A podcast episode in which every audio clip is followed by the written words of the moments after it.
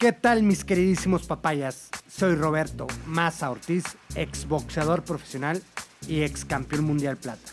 Un entusiasta de la vida, conferencista, emprendedor y soñador.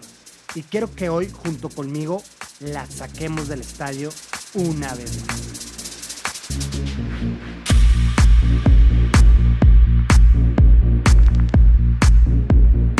Buenos días, buenas tardes o buenas noches, dependiendo en la hora en la que estés escuchando este podcast. Les doy la más cordial bienvenida a este espacio que he denominado Nunca dejes de creer en ti.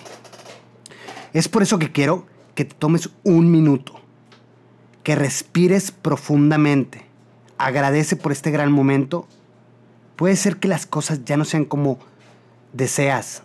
A mí igual me sucede.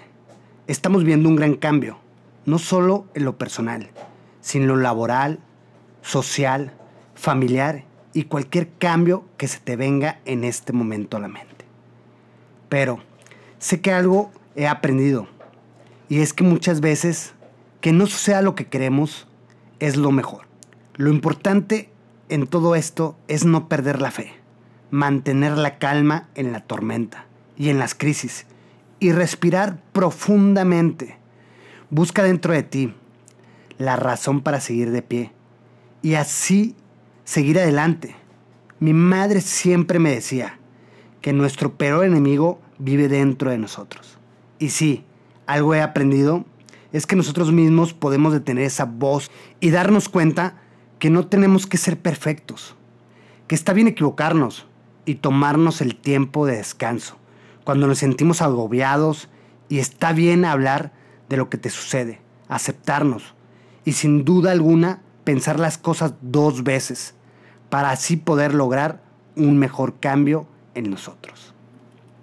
Quiero contarles que cada día me levanto agradecido por un día más de vida, por estar sano y tener a mi lado una maravillosa familia, por tener trabajo, por tener un hogar y comida.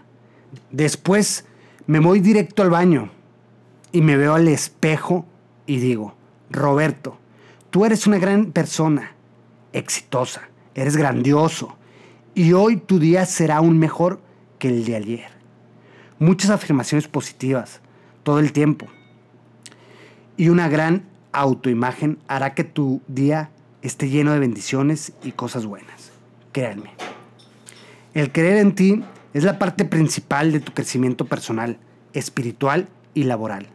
Sé que muchas veces hemos perdido la fe y el creer que las cosas están mejor. Y déjame te digo algo, puede ser que las cosas no mejoren rápidamente, pero si tú tienes una fuerza de voluntad mayor, unas ganas inquebrantables de salir de esa zona de confort y de tus miedos, serás capaz de salir adelante. Yo te contaré cómo fue que salí adelante cada que sentía que mi vida no tenía ningún sentido lo primero que hacía era identificar el problema y así poder darme cuenta que estaba mal en mí. Después, poner sobre la mesa varias alternativas y opciones de cambio. Y y la alternativa o opción que me ayudara más a salir del bache en el que me encontraba en ese momento era por la cual me enfocaba en realizar. Y seguir al pie de la letra para poder estar bien, Simplemente seguir los procesos adecuados para que tu vida sea mejor. Busca la manera productiva, las soluciones y llevarlas a la acción. De eso se trata la vida, de ser mejor. Y créeme, cuando hay crisis es cuando la vida te pone a prueba. Es cuando das tu 100%. Te enfocas en nada más que en cortar el problema de raíz y afrontar tu vida con determinación, coraje, con una autoimagen ganadora, triunfadora y emprendedora, para lograr siempre tus objetivos. Siempre he pensado que la vida es difícil y que vivimos en crisis, pero también sé que todas las crisis por lo que, que todas las crisis por las que estamos pasando de cierta manera son buenas, porque ahí es donde nos damos cuenta de quiénes somos realmente. Es por eso que quiero contarles una pequeña crisis que viví hace algunos años en una de mis peleas, la pelea más importante de mi carrera y de mi vida.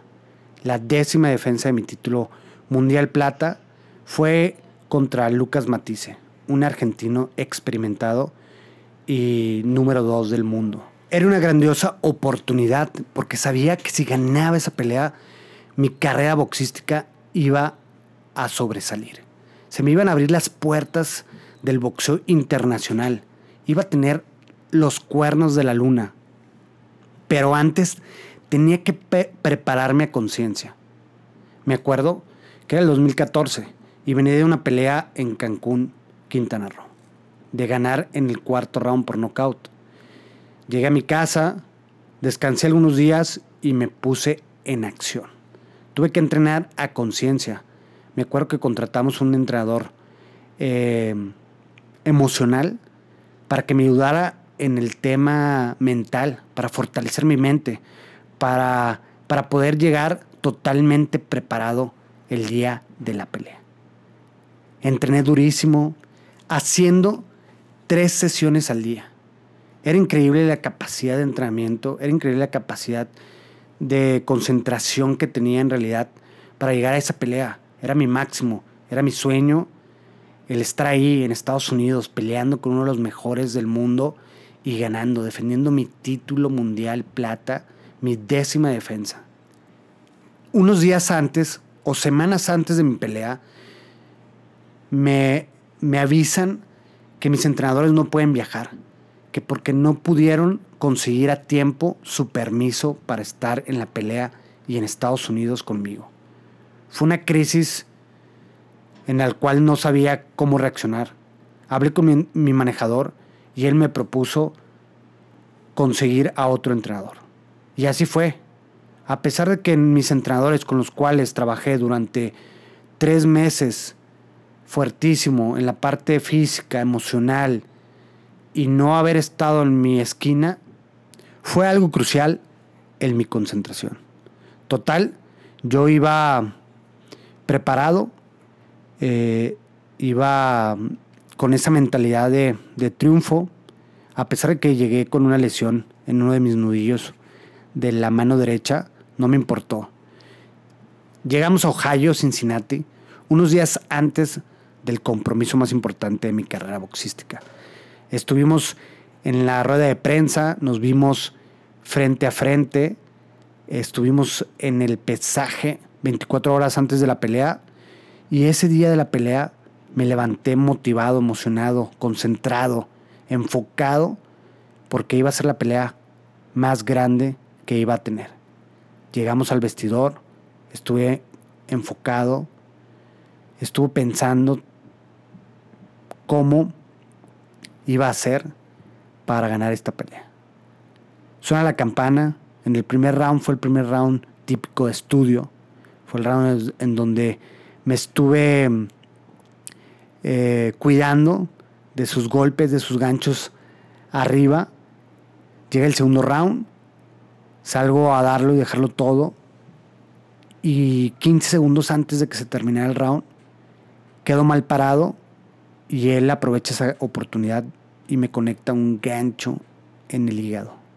Fue un dolor impresionante. La verdad nunca me habían golpeado tan fuerte. En cuanto doy un paso atrás, me hinco. Estoy en la cuenta de, protección. En realidad la cuenta de protección son 10 segundos. Trato de agarrar aire lo más que puedo. Me levanto en el segundo 9 y el referee para la pelea. El referee debió haber continuado. Aparte, faltaban 10 segundos para terminar el round. Total, me acuerdo que me acerco con, con mi rival, Lucas Matisse. Le doy el abrazo y él me dice, sigue adelante, campeón que esto no termina aquí. Al llegar a mi vestidor, desilusionado, decepcionado por lo que había pasado, por no haber dado, por no haber continuado esa pelea y que el referee me hizo esa mala jugada. Regreso a casa, mi mano derecha inflamada, lastimada por los golpes de la pelea. Al llegar a casa, un tanto desilusionado, por no haber cumplido la promesa de haber defendido con éxito mi título, estuve unos días alejado de todo y de todos a mi alrededor. Pensé que no iba a poder levantarme de nuevo, porque sentía que los había defraudado. Pero un día me di cuenta que a pesar de no haber ganado esa gran pelea, yo tenía aún más por dar. Y es cuando creí aún más en mí. Y me, enfoqué nuevamente en mi regreso al boxeo. Más fuerte que nunca. Yo sé que en estos momentos de cambio, de crisis, la vida los va a tumbar más de una vez y desanimar por completo. Pero levántense y sigan luchando, que con trabajo, dedicación y esfuerzo podrán salir adelante, así como lo hice yo.